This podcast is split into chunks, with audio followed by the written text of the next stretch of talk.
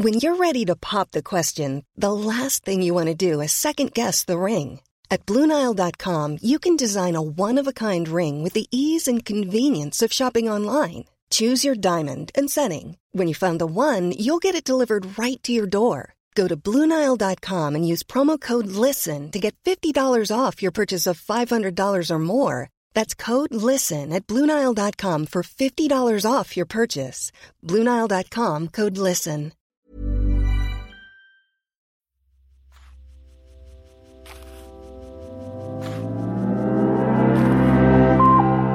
Abhören mit Mieze Katz, der Hörbuch-Podcast von Spooks.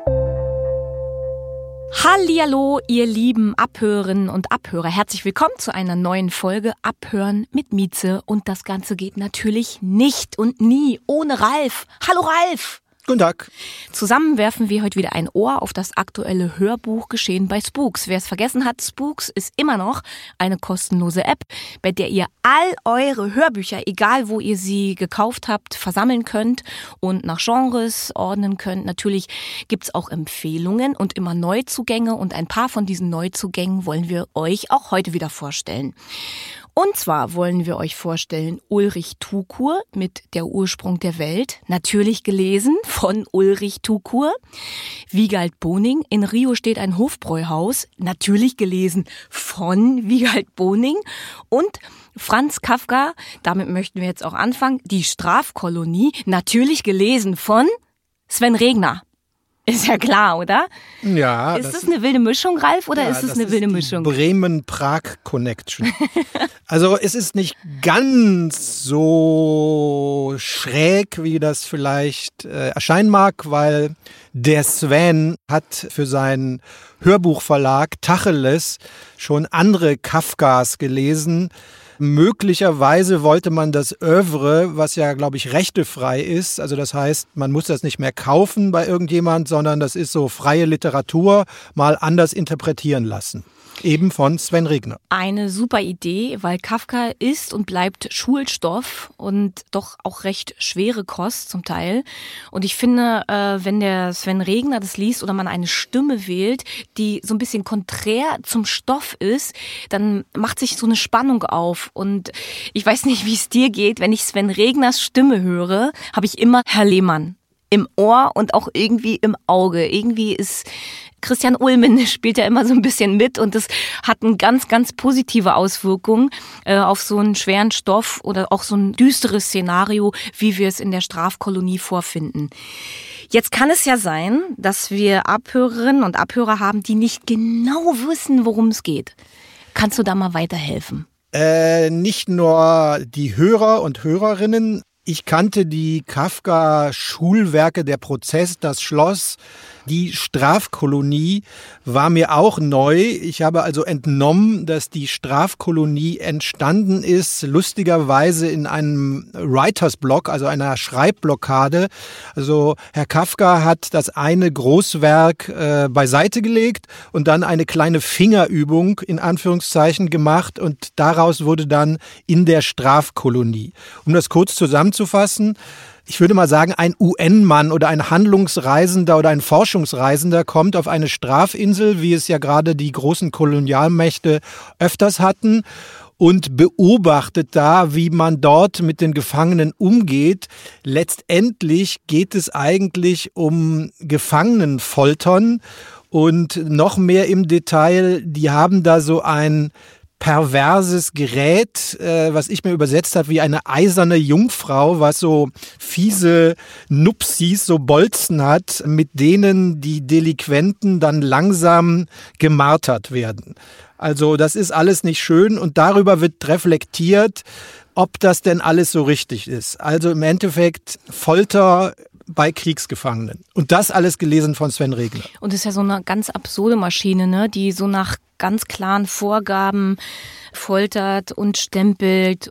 Der Verurteilte erfährt nie, wie sein Prozess eigentlich gelaufen ist und auch der Reisende, der das alles beobachtet, übernimmt ja gar keine Partei. Also man kann als Zuhörer gar nicht sagen, ich sehe es genau wie der, der hat recht, der wird ihn bestimmt retten und so, sondern es ist, was ich sehr geschickt finde, aber eben auch hart, die äh, Meinungsbildung bleibt beim Hörer. Du, ja, es ist ja. sehr äh, kalt beobachtend. Ja. Dieses Werk wird ja auch öfters als Vorgriff auf die Ereignisse im Ersten und Zweiten Weltkrieg, wo dann einfach so Gewalt institutionalisiert wird oder mechanisiert wird. Es wurde auch gesagt, Franz Kafka hat ja in der Versicherung gearbeitet, wo er auch so Schadensfälle abgearbeitet hat nach Schema F und man könnte vermuten, dass sich das da ein bisschen widerspiegelt. Also dieser nüchterne Umgang mit Verletzungen äh, als Aktennotiz mhm, quasi. Das stimmt. Es wurde ihm ja auch zum Zeitpunkt des Erscheinens damals vorgeworfen, dass er diese Gewaltszenerien nur veröffentlicht aus purer Sensationslust, ne? Und weil sich's gut verkaufen soll. Aber das hat Kafka kalt gelassen. Ne? Ja, zumal das ja auch überholt worden ist, dann direkt vom Ersten Weltkrieg. Absolut also äh, das ist ja 1914 erschienen und von wegen gut verkaufen. Aus heutiger Sicht würde man sagen, das war so ein Indie-Projekt. Also die Anfangsauflage war 1000 Stück. Also das war jetzt kein Groschenroman oder kein, es wurde nicht von Sat 1 verfilmt oder so. Der Sven Regner ließ es ja auf seine ganz besondere, schnodderige Herr Lehmann an. Was findest du, verändert sich dadurch in der Wahrnehmung eines, in besonderen Fall dieses Kafka-Textes? Also es ist auf keinen Fall so angestrengt oder betroffen oder so, oh, jetzt tut er ihm weh, sondern der zieht das ja auch alles so in die Länge, dieses Hanseatische.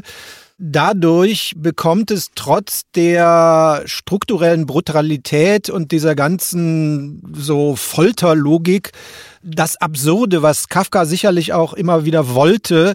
Also das heißt, die Verhältnisse werden durch Sven Regener nochmal gespiegelt durch seinen langgezogenen Ton. Also der versucht jetzt nicht, einen auf Kafka zu machen oder sich irgenddazu Betroffenes was einfallen zu lassen, sondern der erzählt das so ein bisschen wie in der Kneipe oder in einer norddeutschen Kneipe und dadurch kriegt das so, boah, echt, das haben die mit dem gemacht. Also man hat einen anderen Zugang dazu. Ich finde schon auch, ich sehe quasi vor mir die die hochgezogene Augenbraue. Und es ist jetzt nicht Humor im Sinne von albern, hahaha, sondern es ist eher so ein Kopfschüttelhumor. Ne? Ich finde auch, das, das hatte ich auch dieses Gefühl, dieses, das kann nicht sein. Oder passiert das gerade?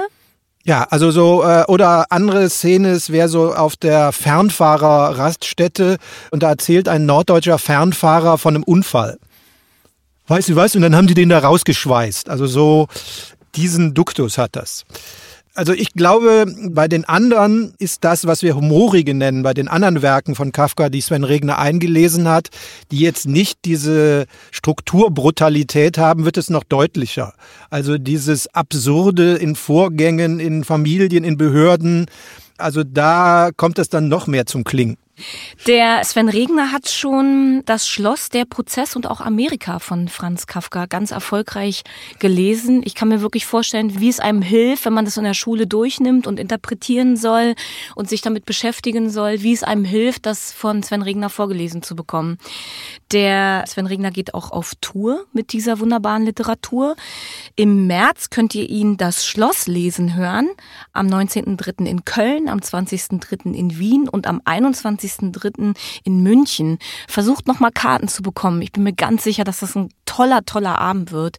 Egal, ob man ihn als Lesenden oder auch als Schreibenden oder auch als singenden Künstler erleben darf. Sven Regner ist immer einen Besuch wert. Bist du denn eigentlich Element of Crime Fan? Von den vielleicht 180 oder 150 Werken würde ich mal in eine Playlist oder auf ein analoges Tape so 20 machen. Das ist nicht so schlecht. Nee, das ist ganz gut, ja. Also ganz am Anfang haben die ja noch auf Englisch gesungen, Try to be Mensch, das ist jetzt schon länger her äh, und seitdem gibt es immer wieder Low und Highlights, mhm. aber da ist schon einiges dabei, was man immer wieder hören kann. Ja, also meine Lieblingsplatte ist ja natürlich wahrscheinlich der Mittelpunkt der Welt. Wo deine Füße stehen, da ist der Mittelpunkt der Welt. Ist doch echt ein Traum. Und ja. ich habe wunderbare Erinnerungen daran, wie ich einmal Rotwein trinkend in der Badewanne mit einem ganz bezaubernden Menschen Element of Crime gehört habe. Das ist Aha. doch was, das gräbt sich so in die DNA, ne? Das stimmt, da könnte man ein Element of Crime Video draus Ja, machen. das hätte ein super Video gegeben. Und dabei dann Kafka lesen. Und dabei Kafka lesen, in der Badewanne. Ihr Lieben, wo auch immer ihr euch dieses Hörbuch zu Gemüte führt, wir werden sehr, sehr gespannt, wie ihr es findet. Und gerade diese Diskrepanz aus dem tiefen und auch gewalttätigen, bisschen kalten Stoff, gelesen von unserem Lieblingsbremer Sven Regner. Das würde uns schon nochmal interessieren. Vielleicht schickt ihr uns mal ein paar Gedanken und Kommentare dazu. Wir fanden es richtig super, ober, mega spannend und legen euch dementsprechend Franz Kafka, Die Strafkolonie, gelesen von Sven Regner, erschienen bei Ruf Tacheles, wärmstens ans Ohr. Dann schwuppsiwupps soll es als nächstes um Ulrich Tukur, Der Ursprung der Welt gehen, erschienen bei Argon. Ich sage das deshalb und setze hier ab, weil wer liest es? Natürlich liest es Ulrich Tukur selbst. Warum sage ich das so selbstverständlich? Warum ist das klar? Ja, weil niemand anders das kann. Also quasi die äh, Flughöhe erreichen. Ulrich Tukur ist ein gestandener Schauspieler, ein absolut beliebter Hörspiel- und Hörbuchsprecher und hat jetzt seinen Debütroman vorgelegt. Es geht so äh, Richtung Science Fiction. Ich finde, ja, ja, ihr müsstet jetzt Ralf sehen. Ralf sagt, Historien, Science Fiction. Historien Science Fiction. Ich habe auch so gedacht, von der Atmosphäre her, äh, Momo trifft Ulbeck. Würdest du mir da zustimmen? Also ich greife jetzt mal auf das Cover des Printtitels, also des Mhm. Buches. Und dieses Buch sieht so aus, als wäre es äh, aus dem. Jahre 1923. Ja. Also dahin zielt das eben auch so. Also so der ganz große Erzählstoff, der über Jahrzehnte geht. Das stimmt. Also, Also, wir, ein genau. großes Fass wird aufgemacht. Ja, darunter macht Ulrich Tukur es auch nicht, ne? Also ihr müsst euch Folgendes vorstellen. Wir haben das Jahr 2033 und wir begleiten Paul Goulet. Ich finde es sehr schön, dass wir viele französische Begriffe aus Ulrich Käse. Fließt, fließt wie Käse aus Ulrich Tukurs Mund. Aber der macht es doch wirklich schön. Du hast mich unterbrochen. Ja, ich weiß. Ähm, das gehört sich nicht. Im Zentrum steht also Paul Goulet und wir sind im Jahr 2033. Und immer wieder kreuzt ein anderer P.G. diese Geschichte, der im Jahr 1943 gelebt hat und ein Doppelgänger von Paul Goulet ist.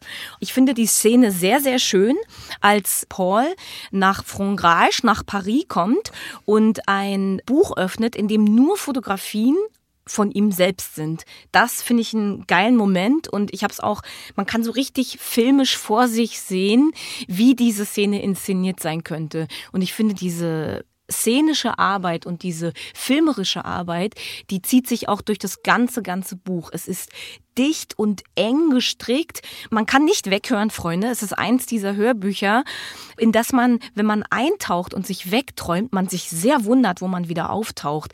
Es tauchen so viele Menschen auf, so viele Handlungsstränge und alles hat ein Attribut. Also der Brunnen, der äh, fließt nicht einfach nur, sondern der fließt hektisch, laut, überbordend. Also alles wird irgendwie gemalt und gezeichnet, zum Teil auch überzeichnet und extrem dargestellt. Man merkt eben, Ulrich Tukur kommt aus dem Film.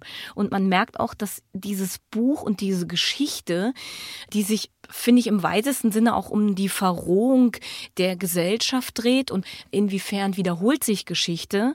Äh, Man merkt auch, was ihm am Herzen liegt und worum sich seine Gedanken drehen. Und ich spüre, dieses Buch war ein Muss für ihn. Möglicherweise, aber vielleicht hätte er auch drei daraus machen sollen. Locker. Also sagen wir mal, da ja die Kriegszeit in Frankreich, also man kann sich richtig vorstellen, dass ein gut gekleideter Mann da an der Seine lang geht bei diesem Buchmarkt. Also das ist alles sehr szenisch aufgearbeitet, aber es sind wahnsinnig viele Szenen, die dann eben auch noch auf zwei großen Zeitebenen spielen. Wie gelingt es ihm denn, diese Zeitebenen voneinander abzuheben und die männlichen und weiblichen Figuren zu sprechen? Bist du gut durchgekommen? Bist du mal zwischendurch mal durcheinander gekommen? Wie ist es dir Also gegangen? ich habe Hören? öfters mal hin und her geskippt, Mhm. äh, weil ich gerade nicht wusste, wo ich war.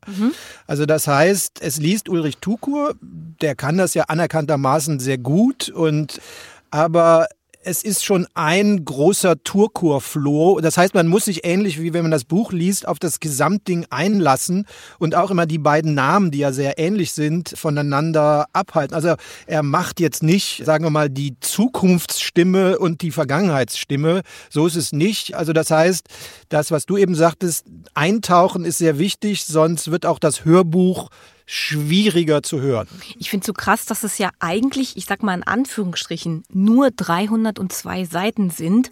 Aber beim Hören kommt es dir vor, als wären es wirklich mindestens 1000. Es ist so ein krasser Kosmos und du hast so eine Menge an Atmosphäre, Stimmungen, auch Verwicklungen unter den Menschen und Leidenschaften und Abneigungen. Das ist wirklich verrückt. Also ich finde es schon wirklich faszinierend und in seiner Art eigen. Und das finde ich absolut gerechtfertigt. Ja, es ist auch auf seine Art, verlangt das eine ganze Weile. Allein schon diese Bahnfahrt, das ist recht am Anfang, wo dann Leute von der französischen Polizei aus dem Zug geholt werden. Mhm das setzt schon so ein bisschen voraus, dass man weiß, wenn man so von Spanien Richtung Deutschland mit dem Zug fährt, wo man da vorbeikommt. Also das heißt, der ganze Roman und auch das ganze Hörbuch richtet sich an Leute, die schon einiges erlebt haben und die sich auch in der Welt ganz gut auskennen. Mhm. Vielleicht nochmal zwei Gedanken dazu, ihr Lieben. Es wird im Klappentext zusammengefasst. Das ist vielleicht ganz hilfreich, um nochmal zu verstehen, worum geht's in der Geschichte dass wir 2033 haben, dass Europa zerfallen ist und ein absolutes politisches Chaos herrscht. Frankreich wird totalitär regiert, in Deutschland leben die Menschen in einer giftigen Atmosphäre. Das Land ist unruhig, hysterisch und voller Gewalt. Was ich total spannend fand, und das kann eine Zukunft sein, Oppositionelle und Widerständler haben längst ihre Computer abgeschaltet, denn äh, sämtliche Aktivitäten im Netz, egal ob äh, Netz oder Daten, Darknet werden aufs strengste überwacht und politisch sondiert. Das ist wirklich komplex und ich finde aber, wie gesagt, man merkt, was ihm am Herzen liegt und wovor er Angst hat und was er äh, für Tendenzen hier spürt. Er selbst sagt übrigens was ganz Simples über das Buch. Ulrich Tuko sagt, es ist die Geschichte eines Mannes, der sich sucht und nicht findet.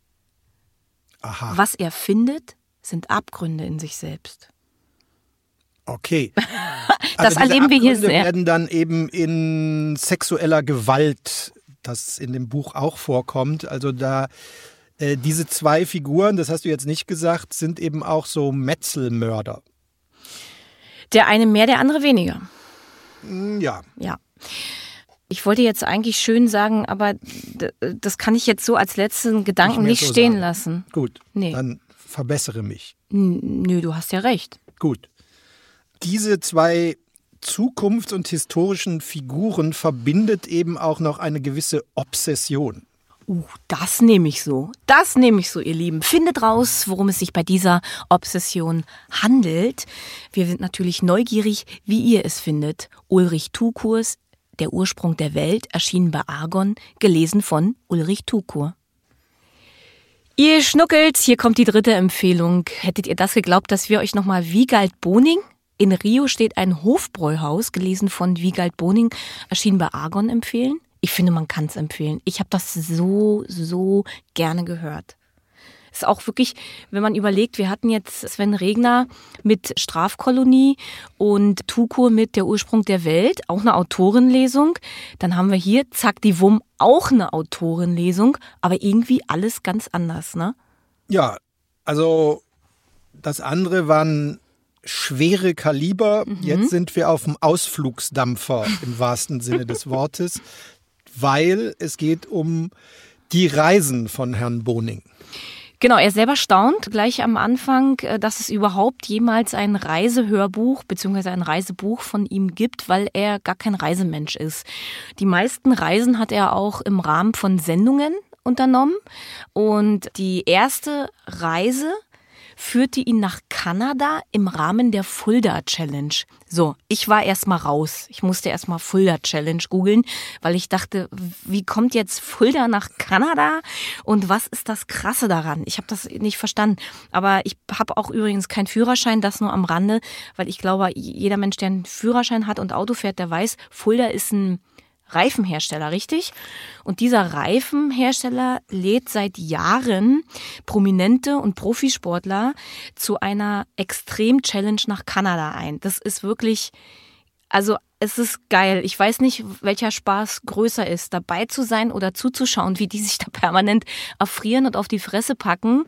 Ich finde es total krass, dass Wiegald Boning dazu gesagt hat. Man versteht es aber, wenn man sich ein bisschen in seine Biografie einliest. Der ist nämlich sehr viel sportlicher, als man denkt. Was hast denn du dazu rausgekriegt, Ralf? Ja, also was mich erstaunt ist, was du gerade sagtest, dass es da teilweise um PR-Reisen geht und er da auch Ross und Reiter nennt. Also das heißt, eine ohnehin schon absurde Situation, wo ich mich gewundert habe, darf der das überhaupt? Das erwähnt er alles.